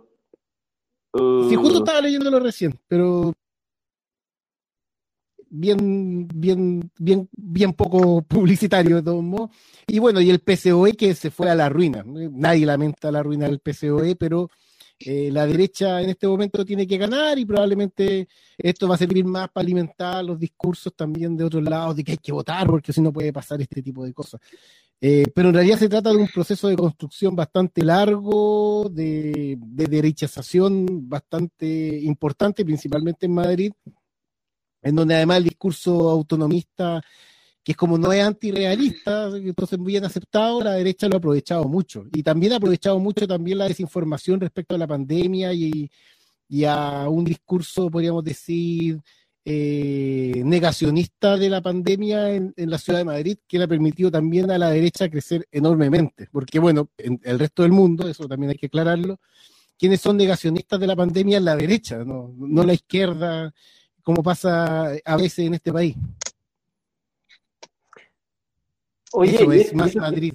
Y eso, tiene que, y eso tiene que ver un poco también con, la despedida de Iglesias de, la política, porque están anunciando la despedida. Sí, Iglesias se dio cuenta que fue un rotundo fracaso y decide abandonar eh, de manera definitiva la política.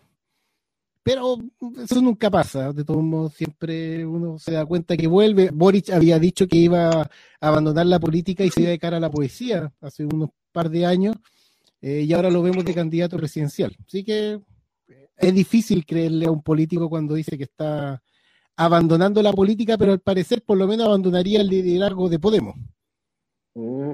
Generalmente e-, ese tipo de declaraciones cuando voy a abandonar es como para evitar la responsabilidad del fracaso, ¿no? Porque, porque lo que evitó con, con, esa declaración hoy día, lo que uno logra leer es como no, no está dando respuesta eh, respecto a que a la pérdida que está teniendo hoy día, porque lo, están arrasando. Finalmente, lo que uno ve es que todos esos sectores, como lo mismo que estábamos hablando hace un rato atrás, todos esos sectores medio centro, eh, socialdemócrata, terminan perdiendo en varios espacios. De hecho, en Francia también han perdido espacios. Eh, ahora lo vemos en España, porque estaba leyendo recién y parece que la paliza fue bien contundente. No, si fue contundente, duplicaron la cantidad de, de espacios eh, en el Parlamento, de hecho, local, eh, de 30 a 60 el Partido Popular. Realmente venció, venció, eh, venció, pero por goleada. Día Ayuso y Casado, de hecho, ya están, ya son oficialmente ya los eh, los candidatos, el eh, Vox eh, va a dar el apoyo justamente al Partido Popular, pero dicen, uno nunca sabe hasta qué punto se, hace eso de, manera real, que no van a participar del gobierno. pero sí al parecer van a participar del oficialismo porque sus votos son necesarios eh, en términos internos. O sea, para, para, cualquier elección en el Congreso, cualquier votación en el Congreso eh, de la Comunidad de Madrid va a ser necesario justamente eh, los votos de, de Vox. Así que eh, la extrema derecha también va a tener su presencia, de hecho, esta vez. Tres escaños, de hecho, sacó Vox, sacó un 9,13%. Una votación brutalmente grande para un grupo de extrema derecha eh, que están a, abiertamente también disparando eh, conspiranoia. Todos los días. Todos los Oye, días. voy a leer otro poquito. Sí, dale. Porque se nos junta mucho dice Sangüesa Tom, pero quiero seguir creyendo en el cambio. Eso Econuestra dice Iván Duque, ahora presidente ProSur, quiere crear el foro empresarial de ProSur para reunir a las grandes fortunas de Latinoamérica. A 200 años de las independencias, los pueblos latinoamericanos, latinoamericanos se levantan para refundar estos países armados a la pinta de la burguesía. Sergio dice, si la democracia no resulta una revolución armada para cambiar el país, ¿cómo será una revolución en un país ratón como este? Luego Sangüesa Nancibena dice, por eso debo ser profe. Saludos Radio Villa Francia. Alguna vez leí las noticias los domingos. Pronto las va a volver a leer de nuevo, no se preocupe. En Moliur 61, todos quieren al parecer un gobierno socialista comunista para que iguale, iguale os hacia abajo, terminaremos como todos esos países latinos llenos de pobreza y hambruna. Somos un país latino número uno. Sí. Alguien respondió, de hecho, señorita. Sí. Somos un país latino, sí, somos latinos. Sudamérica. Sí, sí. Y ahí, ahí decía, señorita, somos un país latino, jajaja. Nancho dice, la democracia es el poder directo del pueblo. Existió en muchas aldeas, pueblos y sociedades de todo el mundo que se rigen por asamblea. Radio Villa, eh, perdón, con nuestra decía, más Madrid. Sí. Eh, de hecho, a propósito de esas formas de, de, poder o de, o de, ejercicio del poder no autoritario, hay un muy buen libro del, ah, ¿cómo se llama este, este autor anarquista que falleció el año pasado? Se volvió el nombre ahora. Se me olvidan todos los nombres, estoy con mala memoria. Eh, que era antropólogo. ¿Cómo se llamaba? Que, que, escribió un libro, se llama Por una antropología anarquista. Voy a buscarlo. Porque lo, lo leí. ¿eh? Está bueno, está bueno para, para, recomendaciones. Está bueno, está bueno. Sí, de, David Greber, que encuentro que es muy bueno porque él muestra un montón de sociedades eh, actuales o, un poco más antiguas que eh, dirimían sus problemas de manera sin necesitar, por ejemplo, de un ejército, eh, que eso sería lo, o sin necesitar de una fuerza armada o de unas leyes que opriman a los demás y obliguen a los demás a aceptar las condiciones, que finalmente es el, el gran asunto. Entonces, eh, ¿es, ¿es, posible existir otros sistemas políticos que no sean esta porquería que hay que elegir cada cuatro años a alguien o un grupo de alguienes y que luego, cuando estos alguienes eh, dejan la cagada, eh, no echen la culpa a los que no votamos, porque esa es la historia eterna finalmente de la política de este país. Oh, elegimos al candidato equivocado. Hoy es culpa a los que no votaron. El país está mal, culpa a los que no votaron. No, pues el, sistema político está malo. ¿Cómo no entienden? O sea, que, imagínate que en las últimas elecciones estaba Piñera versus Guillé. O sea, ¿qué, podría ser peor que tener a, a Guillé y a Piñera? Entonces, no se trata de que hoy día algunos incluso se han atrevido así con una verso tremenda a decir que si Guille hubiese estado en el gobierno, nada de esto hubiese pasado. Perdón. O sea, estaba Bachelet, que supuestamente era la primera mujer, que ya tenía otro nivel de conciencia, y fue la, antes de Piñera, la que más había reprimido al pueblo mapuche, la que más había encarcelado al pueblo mapuche. Una, una mujer em, eh, tuvo su guagua eh, engrillada eh, me acuerdo, eh, no dijeron absolutamente nada del asesinato de Macarena Valdés. Al contrario, eh, cuando se establecen las primeras premisas, las primeras noticias, todas eran que se había suicidado y resulta que nunca se había suicidado, había sido asesinada. Y hasta el día de hoy no se sabe absolutamente nada. Jamás se ha manifestado respecto a, la violación a los derechos humanos después del 18 de octubre siendo partícipe de la ONU. Si tampoco es que vamos a esperar nada de la ONU, pero, pero, pero, pero eso es, esos son. Entonces no se trata de elegir a uno o a otro. Yo creo que lo primero es, participar en, algún proyecto popular, en algún proyecto político con convicción y ser partícipe de ese proyecto, ser responsable y luego levantar alguna alternativa nuestra. O sea, no me refiero a elecciones, sino que alternativa como proyecto popular. Pero eso no existe hoy día. Yo creo que esa sí es una autocrítica que tenemos que hacernos todo el rato. No hemos logrado levantar nada. Eh, si bien es cierto, hay espacio en los territorios y, no hemos podido eh, lograr que, que, un, que, un, sector de la población se una en, algún, en alguna idea, que levante algún proyecto popular que pueda dar pelea a todos estos sectores. Para mí, por ejemplo, Podemos son todos estos sectores progres que vienen y finalmente vienen a taponear a todos los movimientos sociales y que terminan en esto. Porque es como su única vida útil, ¿no? Como que vienen a taponear, como que ellos dicen que son buena onda y vienen aquí a, hacer cambios, cambios que nunca suceden y que terminan siempre lo mismo, eh, terminan siempre siendo arrasados, terminan porque es, un discurso tibio, un, discurso socialdemócrata que ya sabemos que es parte del fracaso, no, más, no solamente en España, sino que a nivel mundial.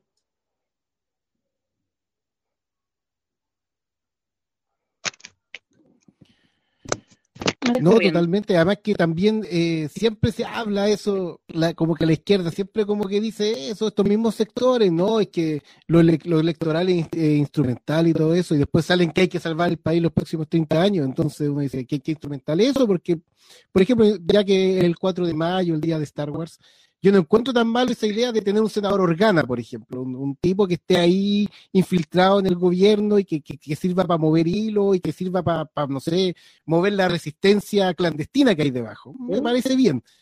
E, eso yo estoy de acuerdo, pero, pero creer en, el camino político como el camino me parece que es una estupidez de un tamaño de un buque, ¿cachai? Y estos tipos lo creen. Eh, y obviamente también estos mismos sectores como Podemos se han dedicado, lo que, lo que tú dices, Carlos, se han dedicado a, sacar provecho y réditos políticos de movimientos sociales anteriores. Podemos, eh, la institucionalización o el intento de institucionalización de, de ¿cómo se llama esto? De, hoy que estoy con malo con los nombres, Dios mío, pero ¿cómo se llama? Lo, este movimiento de los, ah, de los, de los sí. ¿cómo se llama? Los inconformes, ¿cómo se llama el nombre? Sí, sí, sí, sí, no, no, antes de la Ocupa. Era antes de la Ocupa, sí. Que era lo que. Indignados, indignados, de los indignados. a que la gente no le, no le, no le, no les quitaran las casas, me acuerdo, que un, fue bien potente. Claro, y acá indignados Chile que se convirtió en una en un, en un semillero de, de futuros fascistas como el Medina y Chile Digno. sí. Medina que estuvo metido en el Noma FP. En el Noma FP, estuvo metido ahí la eh, en, fue candidato también por el Frente Amplio. Sí, Sí, por el Maipú, de hecho, por acá. Sí, bueno, en, el, Frente Amplio, lo que pasa es que eso, esos movimientos de repente son tan ambiguos, son como tan tibios, que se les mete a cualquiera. Yo me acuerdo haberle una vez avisado de que tenía, tenían a Gaspar Riva adentro. Este, este partido de mm, comunes, donde está la Karina Oliva, que aparece caleta en todos lados, ellos tenían a Gaspar Riva adentro. Y fue bueno, y a Medina al mismo tiempo, de hecho. y, tenían también a este abogado Ávila, no sé si lo, ubicaste, lo conociste alguna vez, que un tipo que es un racista y que se dice que es de izquierda, habla siempre contra Bolivia, que mar ni cagando para Bolivia, y es una, es una cuestión así, pero muy, muy, muy racista. De hecho, él fue abogado hace poco, de, ¿te acordáis del, tipo que le cortaron el pelo en, en Megavisión? Ah, sí, pues. Ya, él apareció siendo abogado y él dice que es de izquierda y se, se mete en los movimientos sociales. Bueno, me mandaron una vez una foto y estaba la gente de comunes y estaba Gaspar Riva, Ávila y Medina.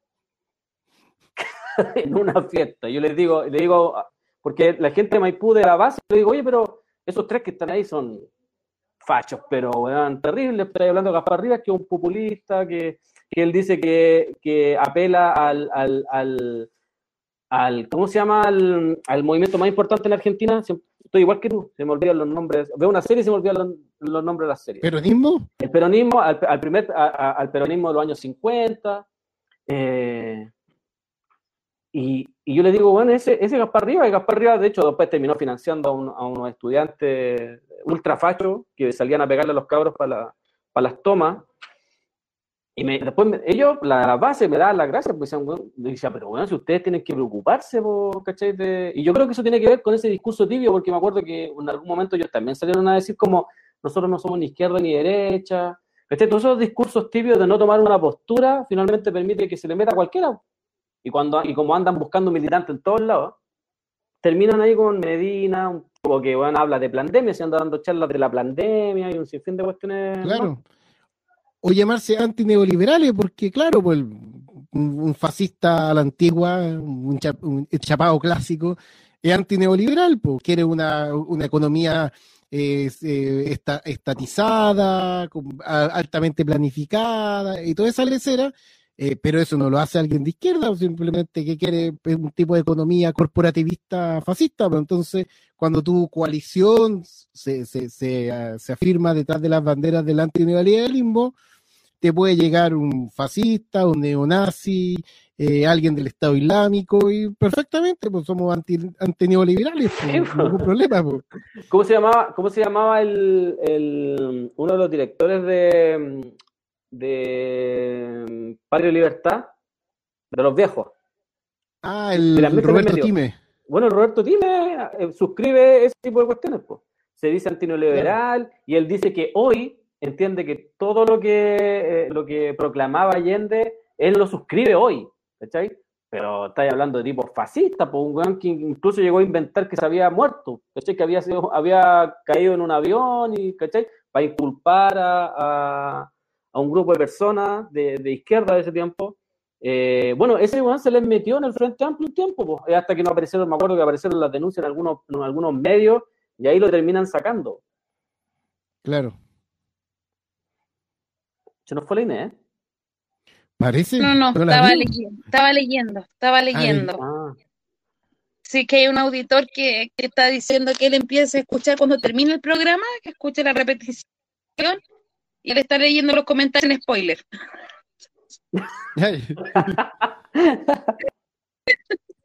Sí, dice, ya, dice, Madrid odia a Pablo Iglesias, hizo esta maniobra para inmolarse.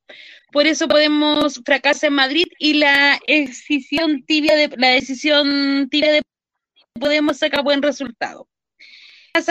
Es como que vivi- vivieran en otro país. ¿Acaso no estamos con sectores debido al mal manejo del gobierno? Eh, fue, dice, si no votan, lega a la derecha, típico discurso. Ilios dice, estuvo en Rojava estudiando a los kurdos. Los kurdos tienen un sistema comunal parecido a los anarquistas. Ilios dice, bueno, marxistas y se dieron cuenta que no servía y utilizaron la- las ideas de Murray, Putin y Ocalan. Eh, yo estuve en el 11M en Barcelona, nos tomamos sedes de bancos, les propongo que hablen de los kurdos algún día. Eso sé que, nos dice... Juaco, tú, tú- o, o alguien ahí, algún libro de, de los kurdos, porque la otra vez me pasaron uno, pero ahí me hablaban que los kurdos como que tienen diferentes facciones, como que no, no, no, no es solamente, como- eh, por ejemplo que acá dicen que son marxistas, ahí como que me parecía que tenían diferentes tendencias dependiendo del territorio donde estaban. No, eh, eh, eh, el, el mundo kurdo es, es un mundo, es un, pues, podríamos decir, es un país que, claro, está atravesado por tres o cuatro países, Turquía, eh, Irán, Irak Jordania. y Siria. Claro, la o sea, Claro, pero eh, es muy amplio el, territorio que, que viven los kurdos y, y que está atravesado por estados, estados-nación que no son ninguno de ellos eh, y tienen diferencia enorme entre los de Irak, que han estado bien aliados de Estados Unidos, los kurdos eh, que son los que uno conoce, de la IPG, IPJ, que, que tienen, tiene un elemento como es bien, además es como, no, es como que abandonaron totalmente el marxismo y se, y alinearon con, con posturas anarquistas, sino más bien es una lectura bien heterodoxa de la política, que a mí no me parece mal, pero que ha tenido además un problema con alianzas políticas bastante, bastante desafortunadas en el último tiempo, lo que lo hace un tema demasiado difícil de hablar y yo creo que en una hora y media más difícil de hablar aún, porque realmente hay muchos bemoles para pa poder entender eh, el problema. Y sí, los anarquistas y marxistas llevan peleándose a los kurdos, eh, si es que son de ellos, pues desde muchos años ya diciendo no, si claramente el confederalismo democrático es una idea marxista, consejista, otros dicen no, es una idea claramente anarquista, y en realidad a mí parece ser una idea que, que no responde certeramente a ninguno de los dos. Eh, y sí, pues, obviamente lo, lo, que yo digo, la, que, que, acá me lo dicen por interno, la alianza desafortunada que hicieron fue con Estados Unidos. Mm. Eh, y claro, puede haber sido una alianza muy táctica en un momento de desesperación, pero que obviamente eh, tuvo su precio y su precio muy caro porque los estadounidenses, como hacen con todos sus aliados temporales, los dejan totalmente votados. Y van donde sus aliados intemporales como Turquía, Israel, etcétera, y ahí siguen con ellos. Sí es. Es complicado. es muy Pero- complicado. No sé cómo llegamos, pero ahí, pero está bien. Inés, Me muy recién en internet oh, un sí, sí. país de sí, po. no puede ser. Estamos en un país súper súper, eh, desarrollado y que es diferente a los otros a los otros. No hay zonas rojas, por ejemplo, en este país. po. La zona roja que le llaman, que es donde no hay internet. Por ejemplo, en, en- Chile, no sé, el otro día leía que aproximadamente un 16% de la población no tiene acceso al agua potable. Y eso no tiene que ver con que no hayan cañerías, sino que porque además se han robado el agua. Eh, eh, un país donde los recursos naturales están al servicio del empresariado y a nosotros no nos llega por ninguna parte ningún tipo de beneficio, un país donde no tenéis salud, educación, donde la gente se muere antes de atenderse, como decía el otro día, el mismo culpaba, el mismo sutil, culpaba que la gente no se llega, como no, no, no, no se levantaba más temprano, eh, no, no, no lograba ir a atenderse y se moría de COVID por culpa de ellos mismos. Bueno, ese, no sé si ese es el desarrollo que, de la que de repente mencionan acá, pues no, uno no logra entender a qué le llaman pobreza. Eh, Yo creo que eso es un muy buen tema, discutir qué es trabajo, qué es pobreza, porque para mí el tema tiene que ver con dignidad y el otro día alguien lo explicaba súper claro, qué es dignidad para uno es vivir con, con lo, lo necesario y vivir bien en, en el sentido de tener tu casa, de tener tu techo, de tener acceso a la salud, acceso a la educación, acceso a, a- a- a cuestiones que son básicas para, poder el para, para que una persona se pueda desarrollar en la vida, ¿no?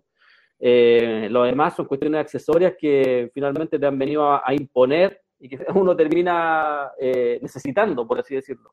Pero, pero en algún tiempo ya se, se estableció que el hombre necesita ciertas cuestiones para, para poder vivir y eso no existe aquí en este país, por lo menos. No, no, no te las garantizan. De hecho, la única garantía que tenemos en este país es la deuda. Si, si tenía acceso a la deuda, puedes ser partícipe de, de un sistema, pero si no tenías acceso a la deuda, probablemente, como decían por acá, te, eh, te mueras de hambre, no tengas acceso a, tu hijo no se puedan educar como corresponde y un sinfín de cosas más. Ahora sí, Inés. O sea, pero es que cuando, sí, que, que cuando hablan de pobreza, yo no sé a qué se refieren en realidad. Eh, me recuerdo que cuando estaba el debate de lo que iba a ser la ficha de protección social y pasaba a ser el registro social de hogares, per- pertenecí un, tiempo a la FENAPO, la Federación Nacional de Pobladores. Eh, y tuvimos reunión con, en ese tiempo era Felipe Cas, el ministro de Desarrollo. Y cuando le pregunto qué es pobreza para él, para medir líneas y todo eso, entonces me dice, pero si aquí en Chile no hay pobreza. Pobreza es no tener un baño, no tener agua, no tener alcantarillado. E- Eso que me está diciendo. Y fue como, weón, ¿en qué burbuja viví? Claro, la mayoría del país tiene alcantarillado, la mayoría, no todos, sectores rurales aún no hay, ese, se mantiene con baños de pozo. Lo puedes ver acá en el litoral central, por ejemplo. Eh, y yo decía, bueno, este weón, ¿dónde chucha vive? Que no, no entiende qué es lo que es pobreza. Pobreza es no poder pagar el agua, no poder pagar la luz, vivir hacinado, porque esa es la realidad vivir hacinado. O sea, si tú quieres pobreza o, o, o confundes la pobreza de lo que ves en tus viajes fuera del, país, no sé, África o otros continentes, y la traslada para acá, claro que es diferente. Pero también estamos hablando de la diferencia de cuánto tienes tú y lo que tenemos nosotros, y cuál es tu sueldo al que tenemos nosotros, a la que tenemos nosotros. Si tú tienes una vida digna y tú dices que tienes una vida digna, ¿qué es lo que es lo que, ten- lo que no tenemos? Que, sea, ¿Por qué nosotros no podemos decir que tenemos una vida digna? ¿Por qué decimos sobrevivir y no vivir? Si acá dicen, oye, pero vamos a estar como esos países pobres de Latinoamérica. ¿Cuáles países pobres? ¿Haití? Lo pregunto porque veo gente acá, chilenos, viviendo cómo se vive en Haití. Si alguien me dice eh, que, eh, cómo hay agua, pero ¿cuánto es el costo? ¿Cuánto es el costo de, que una persona, por ejemplo, hay gente que está viviendo, eh, que está viviendo no, se en el, en el 60 y el día de hoy sí se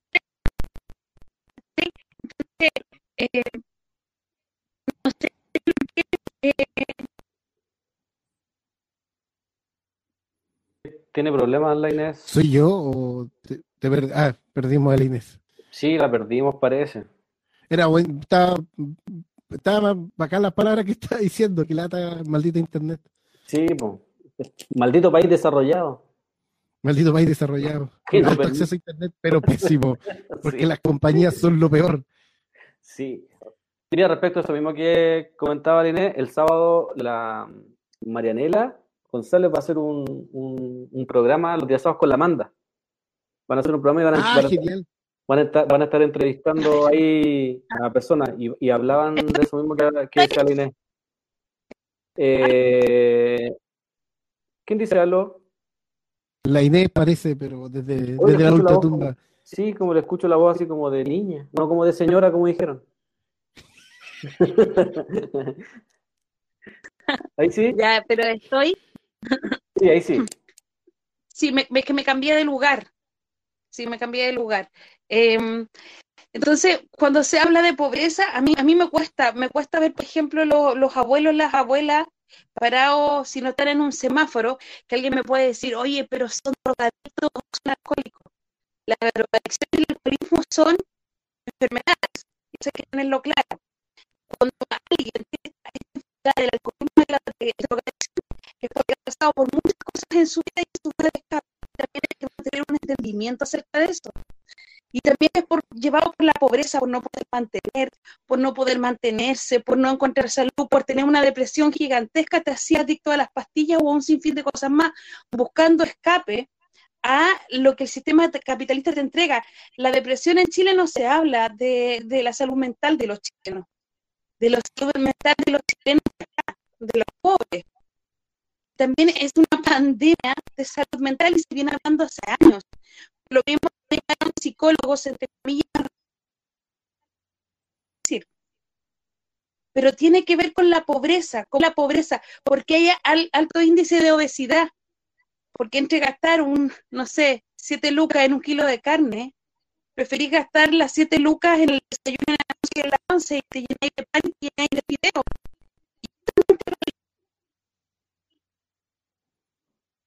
A comprar tu ensalada gigantesca, ¿verdad? que te sale seis, claro que optáis por el completo porque es luca, po, ¿cachai?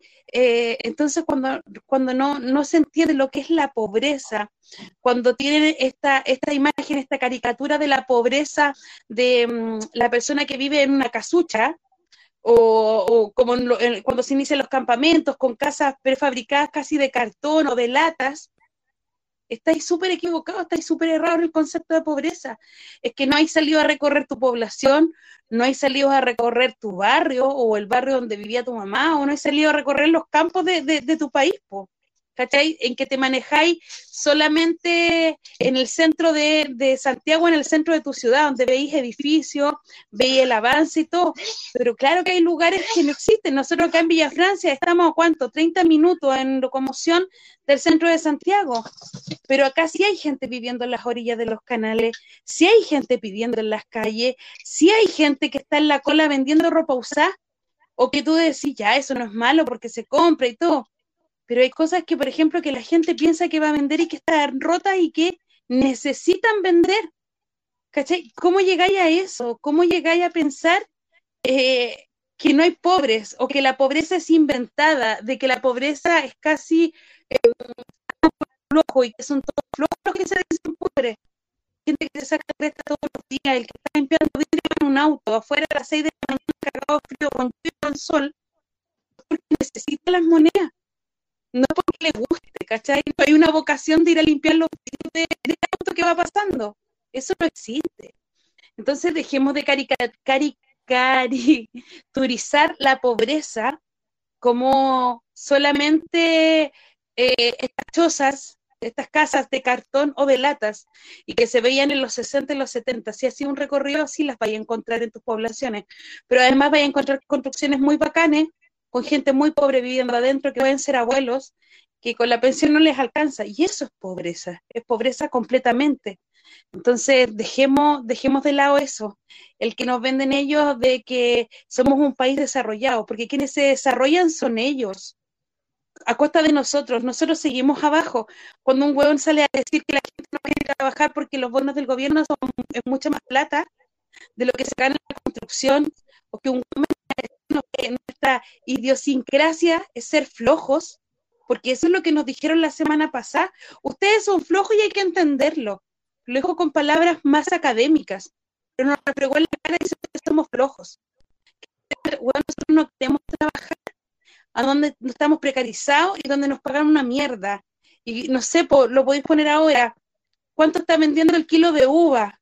Eh, un minorista, por ejemplo, en los campos de Chile. Les pagan 100 pesos. 100 pesos por un kilo de uva. ¿Cachai? ¿Esa persona va a poder sobrevivir el próximo año volver? No, no va a poder. ¿Cachai? Y que estos exportadores no, exportadores de fruta anden afuera. Esa obra de nosotros no vale, no tiene valor, porque no nos dejan tener valor. No, no les gusta que le pongamos valor a nuestra mano de obra. ¿Cachai? Entonces, estoy chata de escuchar, por ejemplo, de que Chile pobreza o, estos límites que le pone la, ficha de protección social, el registro social de hogares, como lo quieran poner. Siempre peleo por lo mismo, en todos los programas casi estoy diciendo y repitiendo lo mismo. Weón, no podemos medir pobreza si no medimos la riqueza de estos hueones. Estos locos tienen calete de plata, pero calete de plata, si viste, viste en, en pandemia, cuando estamos encerrados, cuando estamos peleando en las calles, cuando tenemos ollas comunes, cuando estamos peleando por una cagada de bono, que es una cagada de bono, cuando nos congelan, no nos congelan las cuentas, sino que las suspenden, pero nos siguen cobrando mensualmente, te siguen cobrando, pero no te llega la boleta, que es diferente.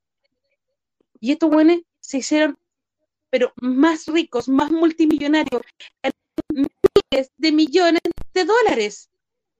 ¿A costa de quién? y tú te empobriste, tuviste sacar la plata que era para tu pensión y que los buenos se lavan el hocico que te vaya a quedar sin plata, si esa pensión de mierda tampoco te iba a alcanzar para sobrevivir, si esa es la realidad. Pero la excusa de los huevones de que era tu plata para vivir en, en, en, tu futuro cuando seas viejo. Pero la ellos están claritos que no es así, que con eso no iba a vivir ni cagando. De que te sacan en cara cosas y seguir trabajando veíamos como si eran un cabro que vendía sándwich. O sea, o trabajáis o morís. Y ellos, mientras no trabajan, disfrutan, ganan miles y miles. Entonces, bueno, repensemos esa, repensemos lo que es trabajo, repensemos lo que. Han impuesto todo, no han impuesto lo que es la pobreza. Todos somos clase media. Nos han el trabajo, trabajo de verdad, porque si tú no ejerces un trabajo con un contrato donde te dejas pisotear, trabajo para ellos. Y si tú no andas y tú que dicen que encontré que, el presidente es chistoso o el empresario es chistoso, o sea, eso no es felicidad. Entonces, repensemos. Yo, yo creo que eso. Eh, después de eso, ojalá que no a mucha gente le queden ganas de salvar esta democracia. Eh, o sea, ella, la INE acaba de dar una descripción casi perfecta de lo que sucede en las poblaciones y los territorios. Y te agrego dos cosas como dato nomás. Estos mismos tipos arman, arman estadísticas, como decías tú, de líneas de pobreza y un sinfín de cosas más que además son inventadas, porque la otra vez nos explicaban cómo se armaban, nos explicaba la gente de Fundación Sol cómo las armaban. Y son tan, son tan falsas que a mucha gente le agregan el arriendo. Por ejemplo, si una, persona tiene comprada su casa, ellos eh, estiman de que esa, esa, esas personas que vienen a esa casa tienen 260 mil pesos de base, ¿cachai? Y esos 260 mil pesos no existen. Eh, la línea de la pobreza, ellos mismos la, estiman en 460 mil pesos aproximadamente para cuatro personas. Resulta que el sueldo mínimo es de 260 mil pesos líquidos. Eh, es, arriba de los 300, pero es bruto, pero líquido son 260 mil. Entonces, eh, yo no sé de qué país de repente hablan algunos compas o algunas personas que comentan. ¿A qué le tienen miedo? Yo creo que hay, un poquito de, temor a, lo diferente. y uno dice, bueno, ¿qué, ¿qué, puede ser peor que esto? Donde perdís tu casa, perdís todo. Cuando no tenías acceso a pagar, podéis pasar a ser vulnerable y podéis perder perfectamente todo y te lo pueden quitar sin ningún problema.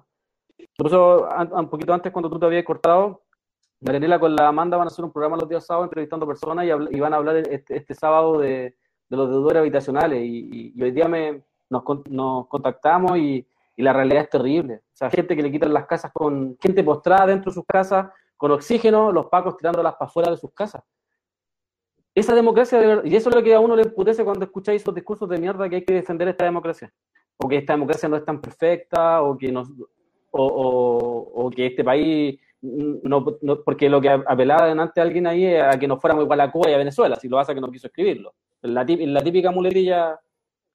Entonces, claro que hay que pisar un poquito más el terreno, como dice Lené, y, y establecer bien qué es lo que está sucediendo en este país. O sea, después con la pandemia y después del 18 de octubre, se abre así como que se abre un libro y nos empiezan a mostrar todo lo que está pasando, porque mucha gente estaba viviendo en su burbuja. Y yo creo que uno de esos es uno de los grandes problemas, que algunos siguen viviendo esa burbuja y quieren que pase esta pandemia para volver a esa burbuja. No, no esperan cambiar, no esperan cambiar. Eh, penetró tan potente el neoliberalismo que todos viven dentro de ese, ese, ese, ese círculo individual y que en el cual se tiene que cada uno salvar solo, pues y yo creo que es uno de los grandes problemas que tenemos.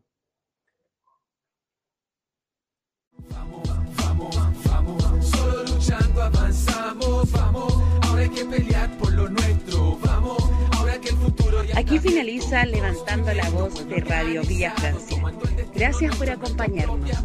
Ese acuerdo no es nuestro, nadie acá lo firmó. Queríamos asamblea sin ninguna limitación soberana que decidiera todo lo que quiera, sin letra chica y que la ley la reescribiera entera. De esta traición solo salimos luchando. Los políticos de siempre hay que echarlos cagando. Lo que ganamos lo hemos ganado en la calle y si nunca la soltamos no nos va a parar nadie. Saben que ya que abrimos los ojos y nos encontramos. Saben que nunca más nos soltamos y que vamos hacia la vida digna que buscamos. Los ricos nunca nos dieron nada, ni siquiera en la pandemia nuestras vidas fueron valoradas, pero sobrevivimos como siempre lo hicimos, con la olla común y los vecinos unidos. Y es que cuando nos juntamos no hay nada imposible, somos el manso equipo, somos indefendibles y es simple. Si estamos hablando de democracia, la asamblea territorial es donde más se avanza y arca no se transan nuestras demandas originales, solo si estamos activos vamos a ver cambios reales. Salud, pensión, educación, salario decente son los gritos que surgieron de las voces de la gente.